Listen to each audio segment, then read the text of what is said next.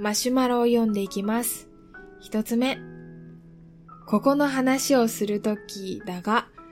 誠さんからまこっちゃんに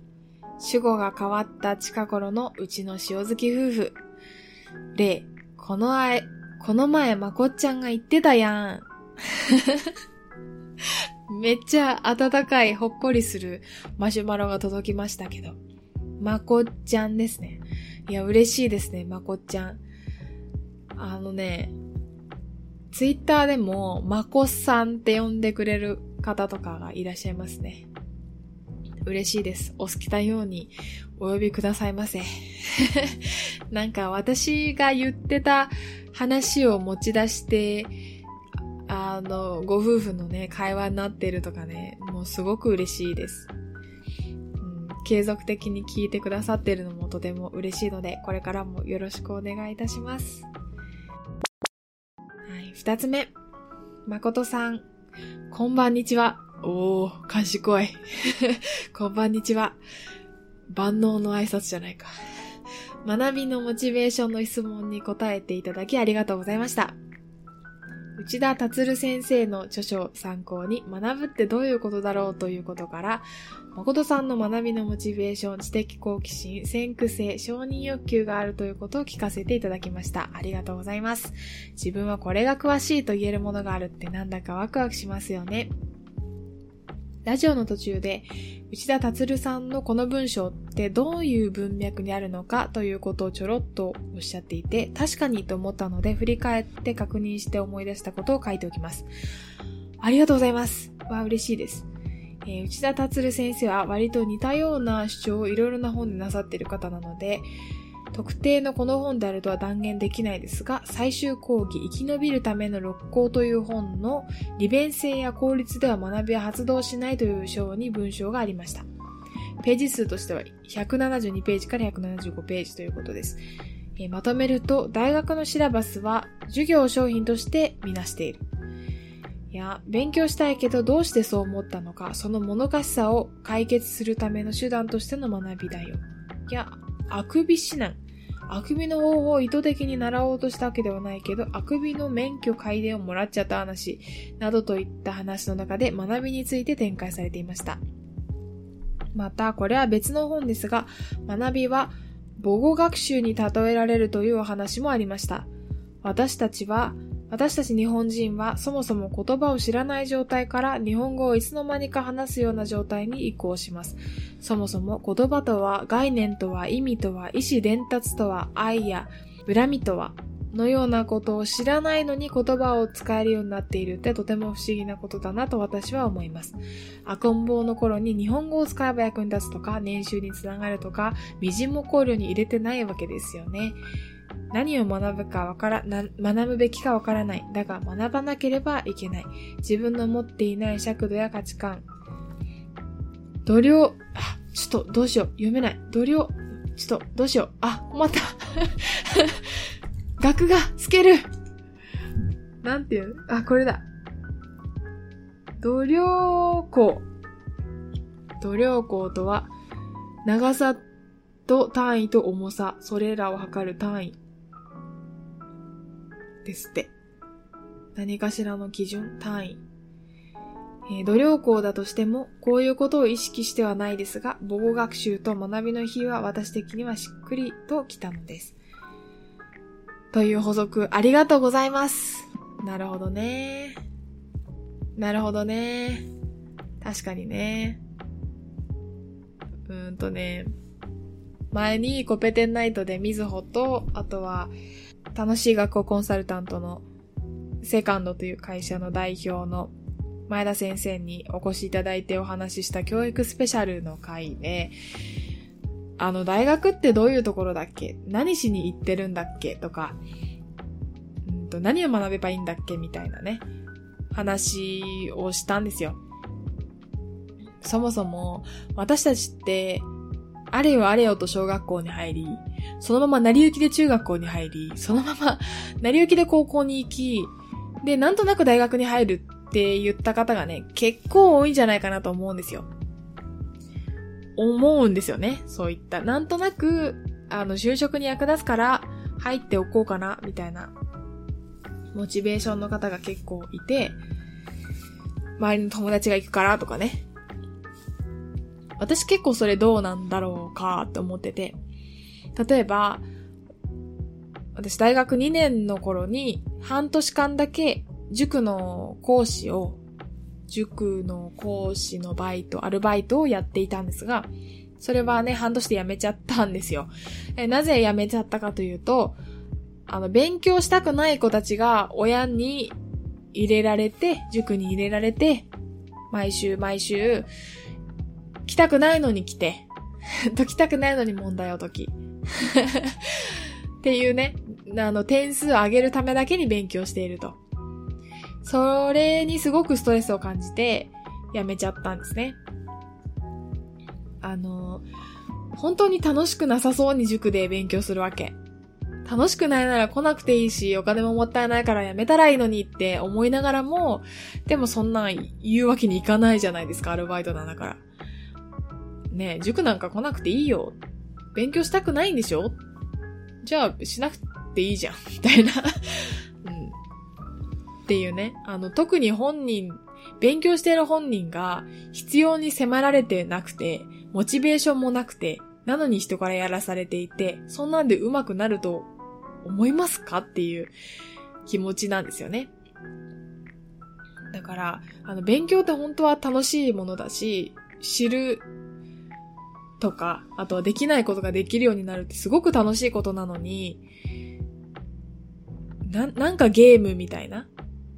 問題を早く解くゲーム。一つの道筋で問題を解くゲームみたいなね。その回答はすでにあって、それを時間内、回答の筋道みたいなのももう1位に定まっていて、それを時間内に解く、早い、早く解くゲームみたいな。割と私受験勉強とか、そういった学校の勉強って、そういう風な側面もあるように感じてて、それは結構難しいと思うんですよ。学校のカリキュラムが、あの、私全然ね、あの、教職とか取ってないし、カリキュラムがどう作られているのかっていうのは、あの、コペテンナイトの相方のみずほの方が詳しいなと思うことがあるんですけど、だから全然よくわかんないんだけど、今まで義務教育、えっ、ー、と、6プラス3で9年間か。プラス、あと高校3年間と大学4年間過ごしてきたわけなんですけど、カリキュラムがね、うん、やっぱり集団の、集団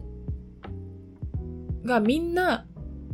その同じカリキュラムに沿って、同じようなことを勉強するわけじゃないですか。だから、うん、なんとなく、そうだな、その一人一人に合わせたものではないわけじゃないですか。だから、その一人一人にとって完璧とは言えないものだと思うんですよ。だからどうしても、こう、そう、形骸化するというか、その、なんだろう、学び、学んでいるようで別に学んでないみたいな状況に陥る、うん、危険性っていうのはすごく高くなっているのかなっていうふうには思うんですけど、もと、うん、そもそも学びっていうのはもっとこう自然にあるもので、うんと、なんだろうな。あ他人と比べながらやるものではないし、喜びの、喜びと共にあるものだなと思っているから、あもちろんなん、なんだろうな、あの、苦しい側面もあるんだけど、わかんなくて悩んだりとか、うん、あの、試行錯誤があるプロセスだと思ってるから、学びって、そうだな、うん、試行錯誤があるプロセスなんですよね。もともとは、本来は。だから、すでに回答があるとか、それは割と、回答が用意されてて、それにすぐアクセスできるって、割と全然学びではないなと思う。ですけれども。ですけれども。だから、そうですね。内田達先生の本にも書かれている通りに、確かに、あの、母語学習を私たちが幼い頃に日本語を学んだ時には自然と人の真似をして身についたものですよね。なんとなくこう、昔の、昔の記憶が私全然ないから、全然、私が全然ないからというか、日本語を学ぶくらいのちっちゃい年の子た、頃の記憶って全然皆さんないと思うんですけど、でも、なんだろう、人の真似をしながら生きるために自然と学んでいくわけじゃないですか。もちろんね、あの、最初から、一番最初から日本語が流暢に大人と同じように使えたわけではなく、そこには試行錯誤のプロセスがあって、何度も間違えて、でも何度も正されて、えー、真似して、より上手くなっていくわけじゃないですか。確かに母語学習は自然な学びだなと思いますけど、うん、それが大きくなってからの学びきくなってからの学び、うん学び、教育と学びが乖離している、うん、乖離しているかもしれないってことですよね。教育なんだけど、学んでないみたいなね。そういった、うん、問題があるかもしれないってことですね。いや、この、忙しい現代社会でね、私ご飯の友で結構このワード使いますけど、もう忙しいね、この現代資本主義社会において。なかなかね、今は共働きの家庭も多いし、子供の教育、子供の学びに、こう、横に連れ添って一緒に学ぶっていうことが、っていう大事な時間が取りにくいそういったご時世だとは思うんですけど、でもそうだな。私も科学を愛する者として、科学を愛する者としてというか学びを楽しむ者として、やはり子供たちがね、真剣に何もほら、あの、ご教科を5教科のテストの点数を上げることだけが学びじゃないわけじゃないですか。人生っていろんなことに学びがあるから、いろんな学びを大事にして、いろんな経験をさせてあげたいなって自分の子供にはね、思う反面、でも自分もがっつり働きたいんだろうな、きっとっていうような大きな矛盾を抱えながらも、そういった気持ちになりました。ということでね、あの、フォローアップありがとうございました。内田達先生は似たような主張をいろいろんな本でなさっている方なのでって、あの、っていう一文がありましたけど、そしたら、まあ、どの本をとっても内田達先生の本当の、その、ご本人の考え方に触れることができるってことだし、そもそも信念があるっていうことなんでしょうね。もう考え方の軸っていうのがもう全然ブレない方なんでしょう。それって素晴らしいことですね。はい。えー、著書をね、最終講義、生き延びるための、生きる、生き延びるための6個っていう本、ちょっと読んでみようかなと思います。ありがとうございました。えー、最後。こんにちは。1ヶ月後の国公立大入試に向けて勉強している真っ最中の受験生です。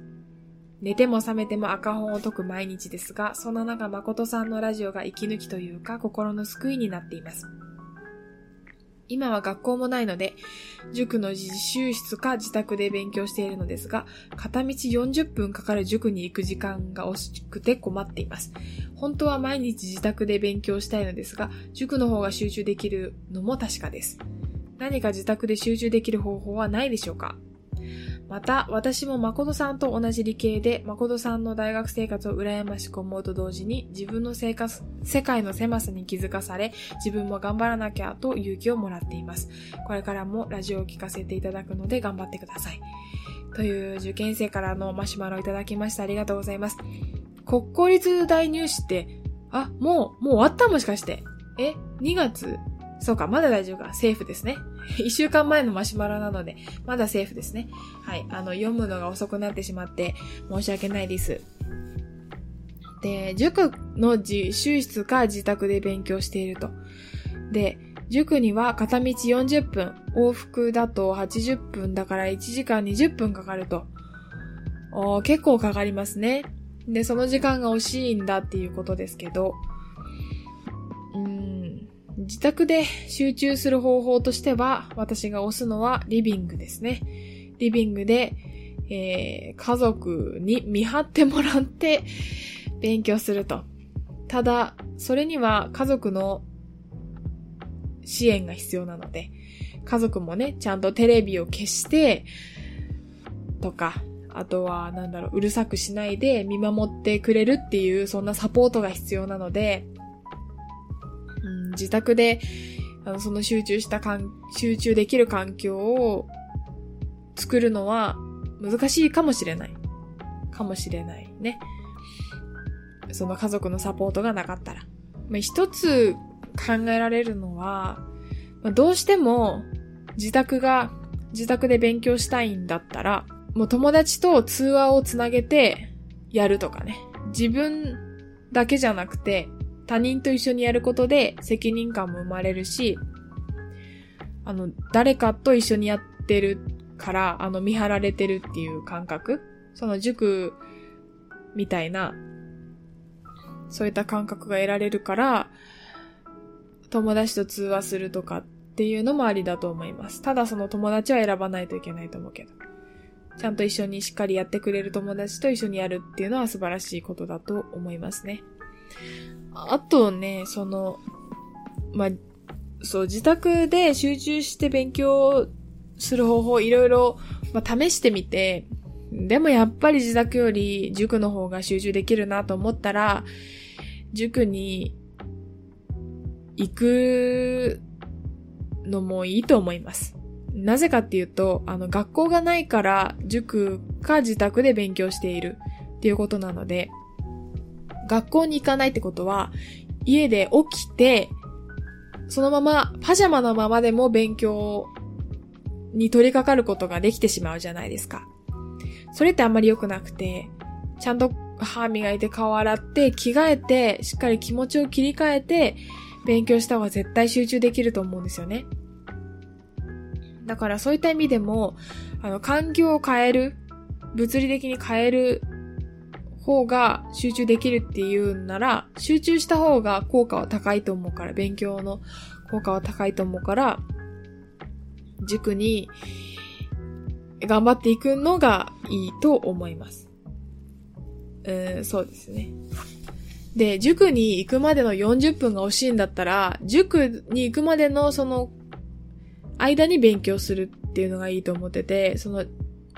塾に行くのに車で行くんだったら、なかなか、あの、文字を読むのとかは難しいと思うから、あの、それこそポッドキャストとか、で英語を聞くのもありだし、なんだろうね、歴史とかの復習になるようなポッドキャストを聞くのもありだし、うーん、あとは勉強のモチベーションを上げるためにその40分、まあ往復で1時間20分か、を使うっていうのもありだと思います。あとは仮眠に使うとかね、だと思います。そう、裏を返せば、その片道40分、往復で1時間20分の間で、一生懸命休むとかリラックスするっていうのにフォーカスしてもいいと思うし、塾に行くことでメリハリが出るんだったら、メリハリがあって、あの、集中できるんだったら、塾の方がいいと思いますね。で、自宅で勉強したいっていうのはすごくわかるし、私の気も、私もそういうふうに思ってたから、あの、塾がなかったから、私は塾に行ってなかったから、学校でやるか家でやるかっていう感じだったんですけど、学校に行くのに片道1時間20分くらいかかったので、あの学校行きたくないなっていう気持ちがね、あったんですけど、あのー、そうですね。私は割と家でも、あの、家族の協力は得られていて、父がね、あの、わざわざテレビをちゃんと消して、ご飯を黙々と食べてくれ、母は、あの、遅くまで起きて、私の横にいてくれると。あまあ、隣でね、寝ながら韓国ドラマとかスマホで見てましたけど、まあ、そんなんでもいいから、隣に何かしら、こう、ノイズに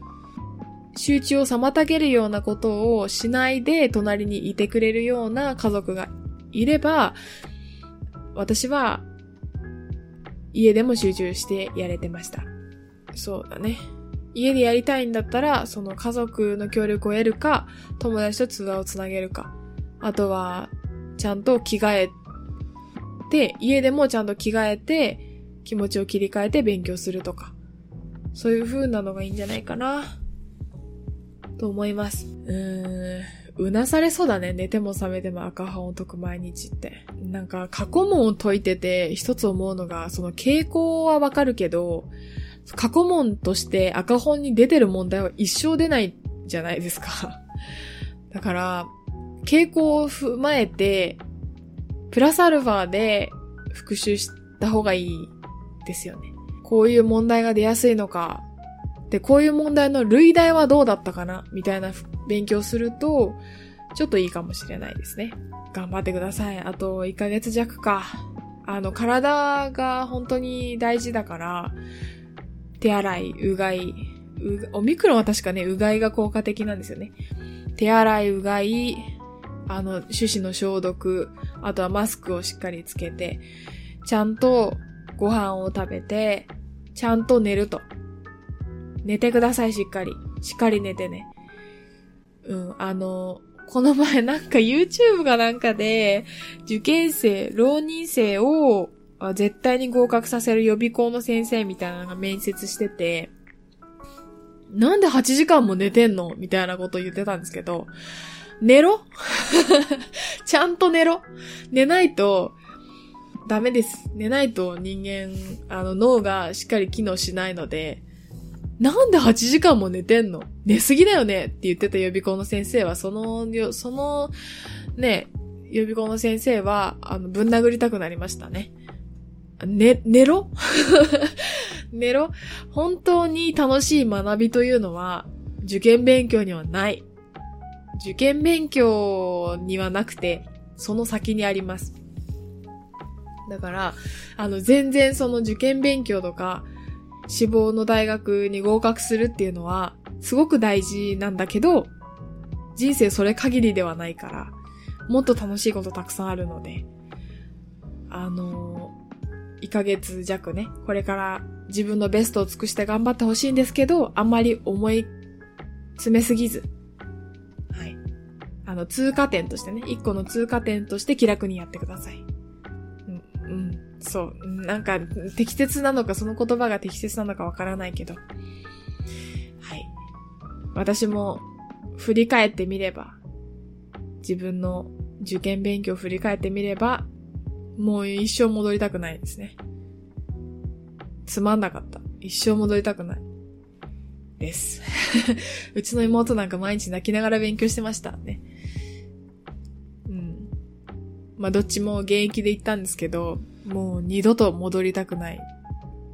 受験勉強なんて。本当に面白くなかった。でも、今の制度的にはそれをクリアしないと楽しい生活、その先の本当の学びには出会えないという制度なので、頑張りましょう。大学生になったら、いろんなもっと楽しい出会いもたくさんあるし、いろんな体験もたくさんあるし、世界がね、一気に広がるので。私もね、高校の時は、すごい世界狭かったね。今も、結構世界は狭いんですけど、もっと社会に出て、いろんな人と会ってる人の方が、あの、広い世界の中に生きてる感じはするんだけど、だから私の世界もすごい狭いんだけど、まだ。だけど、確かに大学生になって一気に世界が広がったっていうのもあるので、ぜひ頑張ってください。うん、そう、そう、その大学生活を楽しみに、それをモチベーションに頑張ってください。ということで、マシュマロありがとうございました。はい、今回は3件のマシュマロをご紹介してきました。これで、今いただいているマシュマロは全部ですね。いつもありがとうございます。で、なぜか今ちょっと鼻声っぽいんですけど、なんでだろう。寒いからかな。はい。で、あ、でも私は元気なので大丈夫です。ということで、はい。またマシュマロお待ちしております。ツイッター、あとはメールも、メールでも募集していますので、そちらも、まあ、いろんな方法でね、私に直接メッセージを送っていただければ、とても喜びますので、はい、ぜひよろしくお願いいたします。次回は、な、な、何話すか全然決めてないので、あ、なんだろう、な、何か喋りたいことあったんだけど、忘れちゃったので、また何か考えます。はい、また何か考えます。ということで、今回はおしまい。また次回もお楽しみに。